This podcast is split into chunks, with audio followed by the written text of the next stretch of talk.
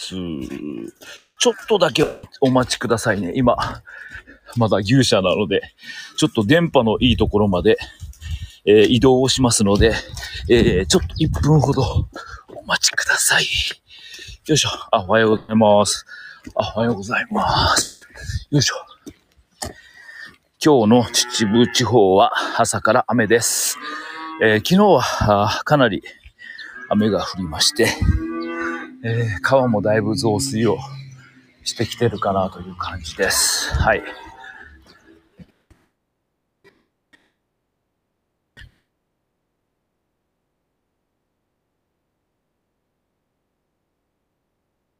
全くよいしょ。はい、おはようございます。はい。はいはいはい。よいしょ。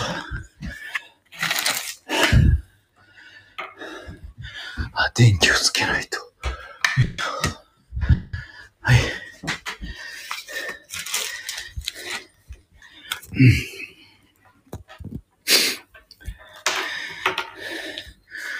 よいしょ、おはようございます。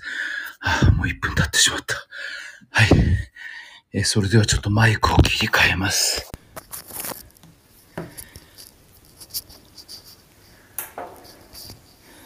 よいしょ。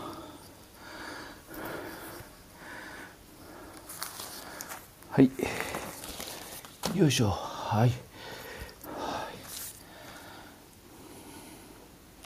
はい、えー、それでは改めましておはようございます。えー、っと、よいしょ、これでいいかな？はい。あすいませんもう1分過ぎてしまいましたあもう2分過ぎちゃいましたはい、えー、それではですねルームの方を開いていこうと思います、えー、このルームはですねえ日本で唯一毎日、届けられます日本農業新聞という新聞があります農業の専門誌です、その農業の専門誌の見出しを読んでいくというルームでございます。まあ、あの普通の新聞と違ってやはりちょっと変わったニュースがありますので、まあ、その辺を中心に読んでいこうかなと思っています。それでは今日も始めていこうと思います。2022年6月7日、今日は火曜日です。農業新聞を読んでです。えー、よいしょ。今日のですね、えー、農業新聞トップの記事はこんな記事でした。読みます。かぼちゃリレー拡大契約栽培14件 31JA60 ヘクタールに、え、全農と成果卸連携ということです。これはどんな記事かというとですね、えー、かぼちゃですね食べる食用のかぼちゃをですね栽培するに栽培して販売するにあたって、えー、各県でリレーをしてリレーをしながらあ供給をしていこうということです。えー、まあ、日本はですね、えー、西からこう東に広くこうなんていうのかなあの長い国土ですので、えー、まあ、西の方から徐々に徐々にこうかぼちゃが上の方に産地が移っていくということです。まあ、その移っていく時に、えー、その販売をですね成果卸とか、まあ、全農さんとか、まあ、そういうところが連携をしてい、えー、く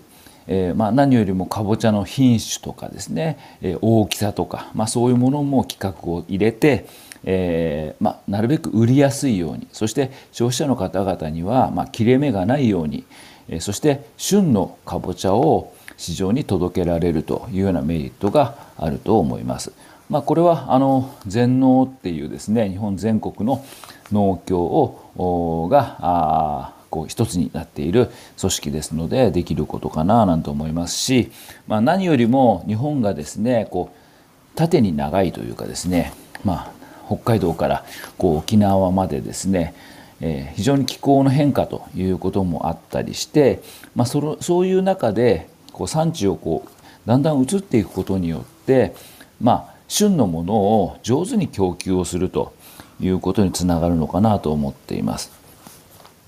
でまあこういうその取り組みはですねある意味その消費者にその安定的にその農産物を取り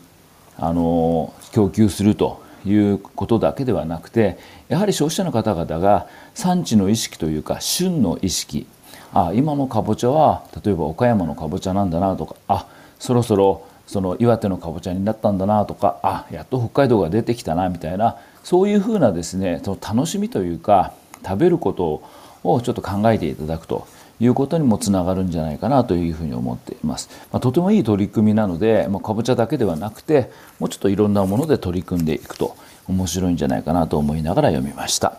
はい、えー、その下です。お米の需要の見通しが出ております。えー、5月に、えー、米国機構米に、えー、穀物の国ですね米国機構という団体が、発表したものです、指数40代30ヶ月ぶりということです、えー、棒グラフがありまして、えー、2020年の5月からお米の需要グラフで出ていますが、え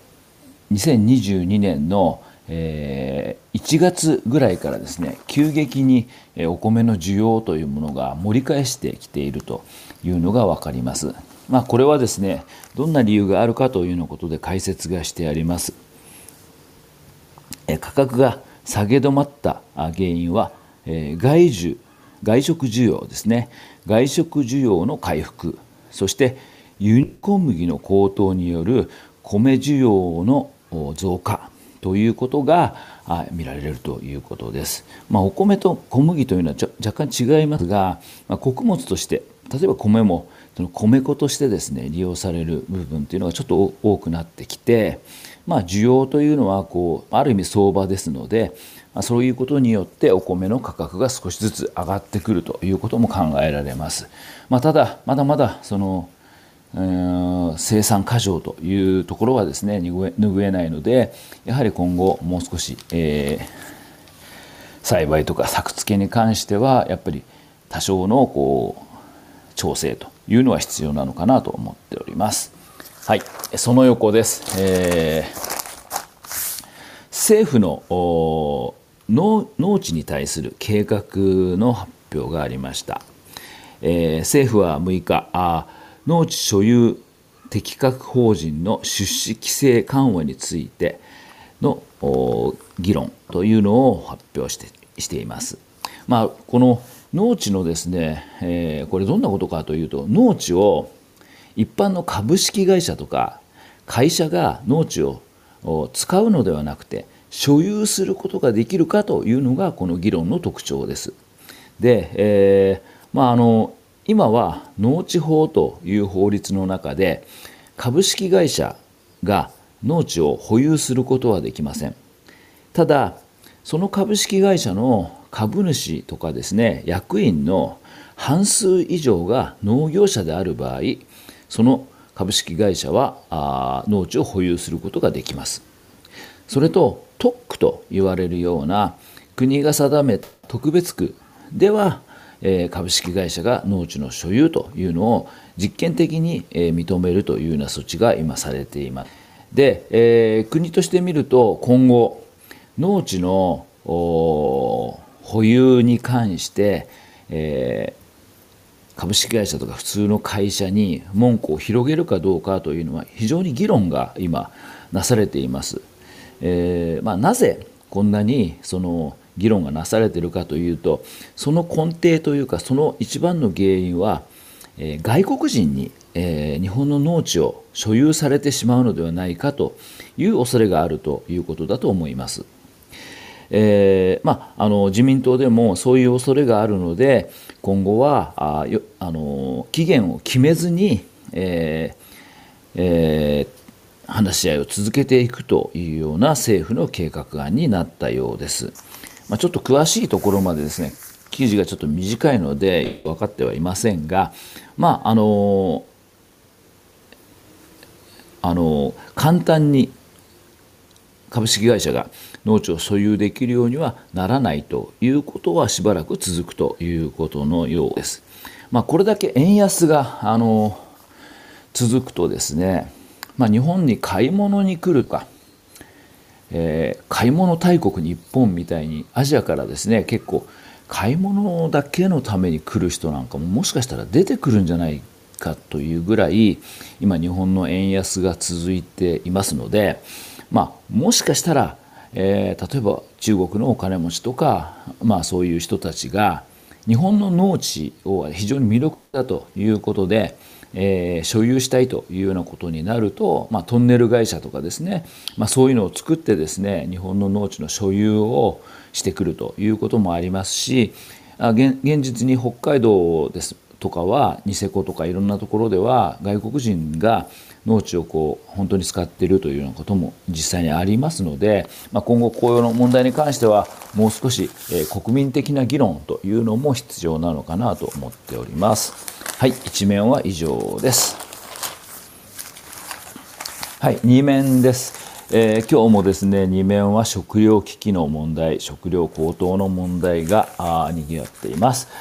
はいえー、とですねこれは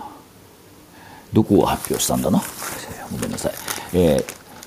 読みます。食料高騰で貧困加速。価格1%上がると1000万人増と。これ何を意味しあ何何の記事かというとですね、まあ、食料価格があ今ずっと上がっているわけです、まあ、穀物を中心に、えー、最高値がずっと続いているわけなんですけれども、まあ、あの世界の食料価格が約1上がると1000万人の人たちが貧困に陥るということです。この貧困というのをどういうふうに定義しているかというと1日に約1.9ドル約248円未満で暮らすことを極度の貧困と呼ぶんだそうです。え1日の食費が248円ですねこれなんかも円安とかそういうそのあれによってだいぶ変わってきますねで、えー、まあそういうその貧困ので暮らしている人がですね1%価格が上がると1000万人も増えるということです。えー、この問題で特に一番心配をされるのはアフリカでであります。えー、特に影響が深刻なあサハラ砂漠以南サハラ砂漠より下のアフリカ35カ国では食料に関する物価上昇の幅が、えー、それ以外の商品に比べて2倍に及ぶということになります。えー、要するに世界の食料価格が上がるとここ南アフリカの国々は世界の食料の流通している食、うん、穀物に依存をしていますので全ての食料が上がってくるけれども特に、えー、穀物に関しては2倍以上に上がるということがもう分かっているということなので、まあ、食べれなくなって貧困で食べれなくなってですねそういうのが紛争を起こすということもですね非常に考えられますのでやはり、えー、大変な時代になってくるのじゃないかなというふうなちょっと、えー、危機感を持っております。はい、えー、その横です、えー、京都大学の柴山教授の今読み政治農業です、えーまあ、見込まれる世界的危機ということでここでもですね、えー、世界的に食料食料危機ということが取り上げられております、えー、ちょっと読みます、えー、食料食料不足への懸念から輸出規制に踏み切った国も出てきた。アメリカのウォール・ストリート・ジャーナルによると今年に入り食料や肥料に対して何らかの輸出制限を導入した国は26カ国に上るということです。まあ、こういう状態の中で自分の国の食料だけは何とか守りたいということの中で食料の輸出や輸入まあ、輸入はですけども自分の国で生産されたあ食料の輸出に関しては厳しい規制をかけている国が非常に増えてきたということになります。まあ、日本はですねご存知の通り、えー、食料自給率が30%ということでですねほとんどを外国からですね食料を輸入しているということもありますので、まあ、こういう状態になってくると本当に食料が買えないという時代が本当に来るということです。この中ではこんなことも書いてあります。一方でエネルギーや肥料など原材料の輸入価格は円安の影響もあって高騰しているつまり日本では原材料の値上がり分を消費者価格に完全に転嫁できていないため農家が重い負担を負っているということになります。まあ、このまま続けば、えー、日本の農家が農業をできなくなるそしてその後に来るのは世界的に食料不足の中で、えー、日本ではあ本当は食料ができるはずなのに農家がいなくなるということを京都大学の柴間教授も心配しているということになります。はい、えー、その横で、えー、とこれはですね立憲民主党とか野党がですね、えー、参院選前に選挙の争点としてこんなことを出してきたということです。えー、それは、えー、水活交付金法制化法案というちょっと難しいんですけどこれ何を言ってるかというと日本のお米の作付けの補助金のことです。えー、政府自民党はですね、えー、お米を作る水田の活用についてこのようなああこんな案を出しています。5年に一度5年に5年間一度も米を作付けしていない農地には補助金を出さない。収穫するだけの1年生の牧草の女性の牧草に対する、え、草ですね。牧草に対する助成金の減額などを今回の水田対策ということに盛り込んでおります。要するに5年に一度もお米を作らない田んぼにはもう補助金は出しませんよということなんです。で多くのその田んぼを持っていて添削をしている人があそんなこと言ってもその大豆を作るもうずっと作り続けているとか、えーと、史実用のトウモロコシを作り続けているっていう人はその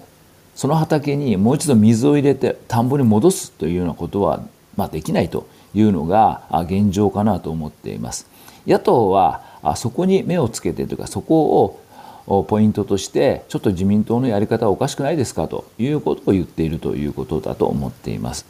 まあ、ただこれはですね日本の要するに主食であるお米を守るためにまあ、一度も水を入れない5年間一度も水を入れない要するに田んぼとしての機能を果たさない田んぼにも、え、補助事業として添削事業として、え、補助金をつけるということはしないよというふうに言っている。これはある意味理由があるんです。えー、まああのもしもの時に、まあ、先ほど言ったように食糧危機が起きた時に日本ではお米を作るのが一番いいとえー、思っています。政府自民党もそうだしもしかしたら農水省もそう思っているのかもしれない。でそうなると5年間も一度も水を入れない畑というのはもう田んぼに戻すのが非常に困難になります。なので5年に一度ぐらいは水を入れた方がいいですよっていうのが僕は政府の考え方なんじゃないかなと思っています。で5年に一度でも米を入れるあ水を田んぼに入れるということになると用水というものはとても重要なあインフラになります。その用水路がないと田んぼには水は入りません。要するに農業用用水です。で今のその農業用用水が危機に瀕しています。愛知の明治用水の問題とかですね大分でも用水が古くなってですねその排水はい給入給水排水の機能がもうできなくなって作付けのできない田んぼもあるというようなことがあります。まあ、要するにその田んぼを米以外のものに使うと用水の用水路の、えー、要するに価値というか用水路の意味がなくなって用水路を直すという補助金がつけにくくなるということもあります。なので、えー、何としても政府はですね その田んぼは田んぼなんだとで添削でそれが5年間のうちに一度ぐらいは、まあ、田んぼに戻せるということそれがある意味添削なんですよね。まあ、添削ということだからその本来はお米を作るんだけど違うものを作るのが添削なので、まあ、添削として補助金を出しているので、まあ、そういう縛りはつけたいということのようです。まあ、これはちょっとやっぱりもうちょっと議論も必要だし実際に僕田んぼ作って田んぼやめてからもう5年経つので、まあ、あの今のその水田経営というものについてあまり知識もないのでこれはあまりあの深掘りはできませんがまあ、茨城とかに行くとですね100ヘクタールを超えるような1個のあの経営体で100ヘクタールを超えるような人も増えてきてるというようなことをよく聞きますので、まあ、本当にそのお米の世界もちょっと変わってきたということもあるので、まあ、こそういうところもですね今後はちょっと見ていかないといけないなと思いながらこの記事は読みました。今日の論説です。今日の論説はこれもお米のことです。えー、このお米のことはですね、えー、稲の硫黄欠乏対策硫黄ですね、えー、まああのお米はですね、まああの水田にあってですね、まあ、肥料なんかいらないんじゃないかと思われてる方たくさんいるかなと思いますけれども実は結構稲作って、えー、肥料分が必要なんですやっぱお米はあんだけこう実らせるためにはバランスのいい肥料成分というのはとても必要です。で、えー、今ですね田んぼの稲に硫黄分が欠乏しているところが結構あるという調査がまとまっています。でなんで今までこの硫黄分が足りないというトラブルが起きなかったかということを逆に見てみるとこれは大気汚染の影響なんだそうです。大気中のあの汚染物が少なくなった要するに空気がきれいになったおかげで、えー、まあ雨を通じ雨とかですねそういうのを通じて、まあ、空気中の硫黄がその雨と一緒に田んぼに落ちるわけですそうすると田んぼに硫黄分が供給されるんだけれども、まあ、大気中の硫黄要するに汚染物質が少なくなったのであのお米の方に硫黄がいかなくなってしまったということのようです。まあ、あの環境を良くしていくとですね、まあ、こういう問題も実はあの出てくると環境が良くなったおかげで畑の肥料が少なくなるということが実はあるんだそうです。で、えー、この硫黄水田の硫黄不足の一番の問題は農家の勘違いだというふうに私は感じています。えー、硫黄が硫黄が少なくなると田んぼの稲は黄色くなります。大体ほとんどの農家のした人が僕もお米作ってた頃そう思いましたけどもちょっとお米の色が黄色くなってきたなっていう時に一番感じるのはあこれ肥料足んねえんだと。これ肥料足んないから肥料足さ足さなきゃいけんというふうに思います。なので大体窒素部窒素系の肥料を少し入れてあげるというとすぐに治ると。いうことは結構今までも僕もありました。で、えー、この症状が見られた時に実は窒素分は足りているんだけども硫黄分が足りないということが結構あります。でほとんどの農家がこの認識がないと大体今私と同じ。戻るんだけれどもまあ根本的な硫黄欠乏は変わらないので、えー、収量はそれほど変わらなかったりします。しかし窒素分が多いのでもしかしたら稲がどんどんどんどんその重くなって生育が悪い割にはあ実がつきすぎて倒れるというようなことももしかしたらあるといけないというふうに思っています。なので、えー、自分の田んぼのですね肥料成分というかですねそういうのを一度チェックしてからやってほしいということです。硫黄分は簡単にあまあ比較的簡単に対策が打てます、えー、カルシウムです。乳酸カルシウムでしたかな。なんかをこうちょっと投与するとですね根元にこう投与するということをするとですね、えー、あ書いてありました。発生水田には土壌改良台として 10R あたり50キロの石膏ですね石膏西洋で、えー、3割、えー、100キロで4割それぞれ収穫ができたということで、えーまあ、石膏をですね、えー、補給してやる。特に、えー、一番有効的なのは苗箱植える前の苗箱に、えー、100グラム1箱あたり 100g の石膏を混ぜるとですねもうその時点でもう石膏があの稲の方につきますので、えー、大丈夫ということなので、まあ、そういうこともですね今後ちょっといろんなことを考えていかないとお米は余ってるからいいじゃなくてやはり、えー、作るからにはあちゃんとした収量を取るということも必要なのでそういうことも今後必要になってくるというのが今日の論説でございました。論説以上です。1枚めくります。はい、えー、JA の特集コーナーですが今日はちょっとあまり面白い記事がないのでそこは飛ばします、えー、今日、えー、流通経済のところにですね昨日の日に引き続いて黒毛和牛の子牛の価格下落の問題が特集として、えーえー、記事になっております。えー、昨日のですね、えーと、新聞横にあるんですけども昨日、えー、一面のトップが和牛子牛急落コスト高が影響1年半ぶりに70万円を割るというのが昨日の農業新聞のトップニュースでした。で今日はですねその流通経済のところでどのくらいどこの市場で、えー、牛が安くなっているかということを具体的にですね今日ちょっと見ていく目に表が出ていますのでこれちょっと見ていこうかなと思っています。まあ、昨日ねあった通りきているというようなこと。で、えー、今日はですね全国のですね市場5月の市場の価格が、えー、一個一個出ています。で一番、えー、前の年よりも下落率が高かったのは鹿児島です、えー、鹿児島非常に落ちています。そして次が宮崎です。大分も落ちてあ大分は若干ですね。特に鹿児島宮崎沖縄この辺がですね非常に和牛の子牛の価格が落ちています。で鹿児島の種子島なんかは前年前年の同時期に比べると27%も子牛の価格は落ちています。でまだ比較的落ちていないのが北海道です。ただしかし頭数を見ると北海道めちゃくちゃ増えています、えー、なので今後はえー、まあ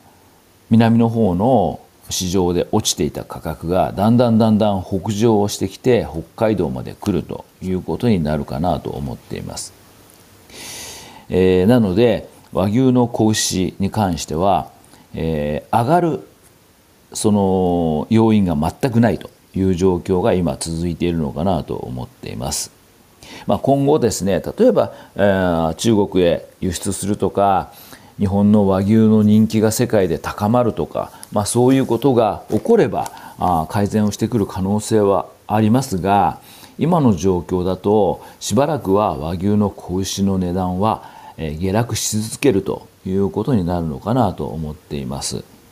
えー、まあ、和牛の繁殖をされる方は比較的小規模な農家が多いので、えー、非常に、えー、痛手になる可能性があります。まあ、どんどん利能が進むというようなこともですね可能性があるので今後は注意深く見ていく必要があるのかなと思っております。1枚めくります。えー、今日の市況です。えー、っと昨日の全国の牛の土地区頭数は4590頭、えー、乳幼牛はえー、そのうちメスが450頭ですねちょっと減りましたかねはいで交雑種が増えてますね。交雑種の巨船700頭730頭も土畜されています、えー、今和牛交雑種の人気というかですね市場での価値が上がってきていますので今徐々に、え、交雑種の頭数も増えてきているということになります。1枚めくります。首都圏版です。首都圏のですねいろんなニュースが出ています。ちょっと面白かったのが千葉県の南房総市酪農の里というところがありますがそこでですね牛花火というのの企画展示がされていると、えー、千葉県のへぐりの牛花火というへぐりというのは地名ですけれどもへぐりの牛花火地域づくり地域で作り育てた酪農文化というふうな展示がされているんだそうです。えー、これはですね、まあ、これ私もよくわからないんですけども、えー、ヘグリというとこの神社のお祭りの時に紙製の牛を花火で打ち上げ、えー、それその降下するパラシュートが、まあ、牛の模型というか牛牛柄なんですかね。なんかそういう感じ。今はもう実はやられていないそうなんですが、まあ、その時のその花火と一緒に打ち上げられた牛ですね。それがこう企画展として取り上げられているということです。えー、その横にちょっとこれも面白いというかあそういうこともあるんだ。あもうすいません。10時になってしまいました。はい、えー、こういうこともあるんだなと思ったのが神奈川県 JA 秦野ではさつまいもを作っているんだそうです。でこのさつまいも、えー、何に使われるかというとですね食べることに使われるのではなくて、えー、野生鳥獣の捕獲の檻の餌としてあのこのさつまいもを使われるんだそうです。はい。まあ、そういうさつまいもを栽培している人もいるということです。はい。えー、と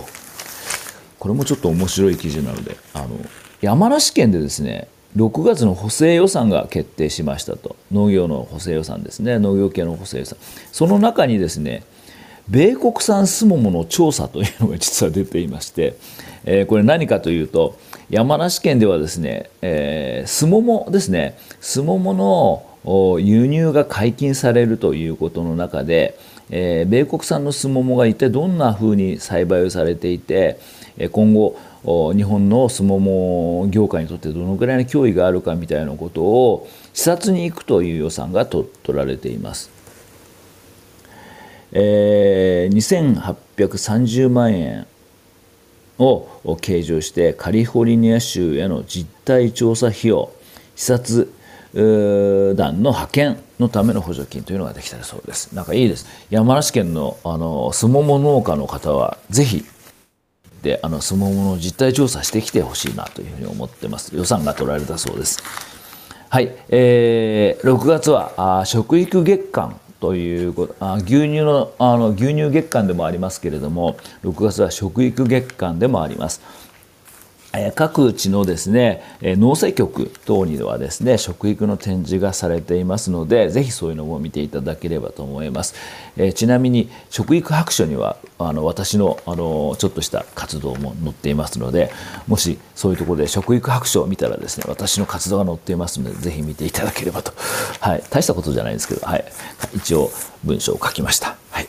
はい。えー、1枚めくります、えー、総合版です。えー、今日は北海道のサラベサロベツ村ですかね。サロベツでよかったよねこれ。違ったっけ、はい、で、えー、っと携帯電話のですね 5G の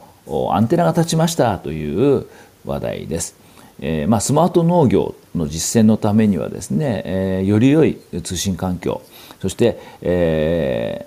ー、データのですねあのデータをやり取りをするという必要がありますので 5G のアンテナが牧場の放牧地の横に立ちましたという記事が載っております。はい、えー、その横にですね宮崎県のですね、えー、都城の農業高校の話題が出ております。まあ、今年はですね5年に一度のあの和牛の能力研、えー、共進会と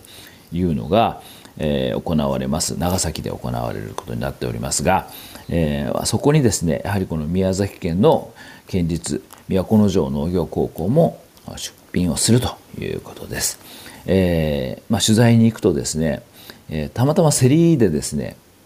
えー、JA 都城開催の競り市で過去最高額となる454万円の超高値がついた牛これ実はこれを育てたのはこの都城のこの農業高校なんですね。えー、まあオスメス約1086頭の中でトップセールスですね。本当に素晴らしいですね。はい。まあそういうふうにですね高校生も非常に今頑張っているということです。特に農業高校の中ではですね、えー、黒毛和牛に対してですねとてもあの興味を持って頑張っている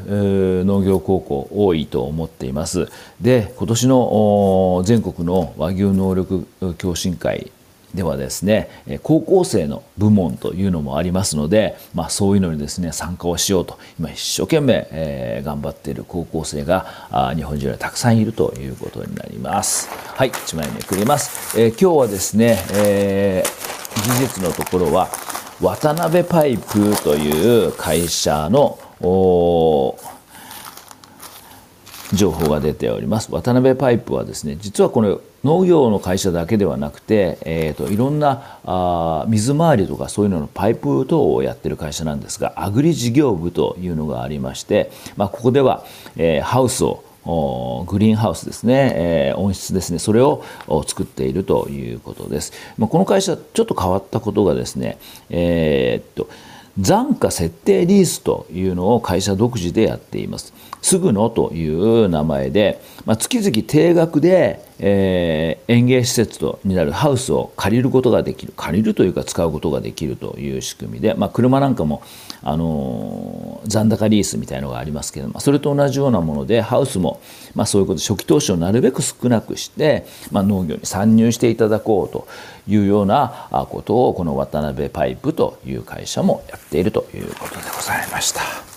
はい、えー、以上ですね、えー、今日はですねちょっとあのスタートがすみません。少し遅れてしまいました。あ今日もたくさんの方に聞いていただいてありがとうございます、えー、このルームはですね毎日届きます。日本農業新聞というののですね紙面をちょっと読ませていただいて、えー、個人的にちょっと深掘りをするとかちょっと偏った意見を言うとかそういうのが、えー、この農業新聞を読んでのルームでございます。毎週あ毎日朝9時半から10時までの30分間農業新聞をこんな形で読ませていただいております。はい、えー、今日はちょっと雨模様なんですがあ田植えがもう始まっている方はもう大忙しかなというふうに思います。はい、それではあ以上で今日も、えー、おしまいになります、えー、たくさんの方にお聞きいただきましてありがとうございます。それではエンドルームになります。ありがとうございました。燻製とは美味しい。燻製とは楽しい。燻製とは難しくない。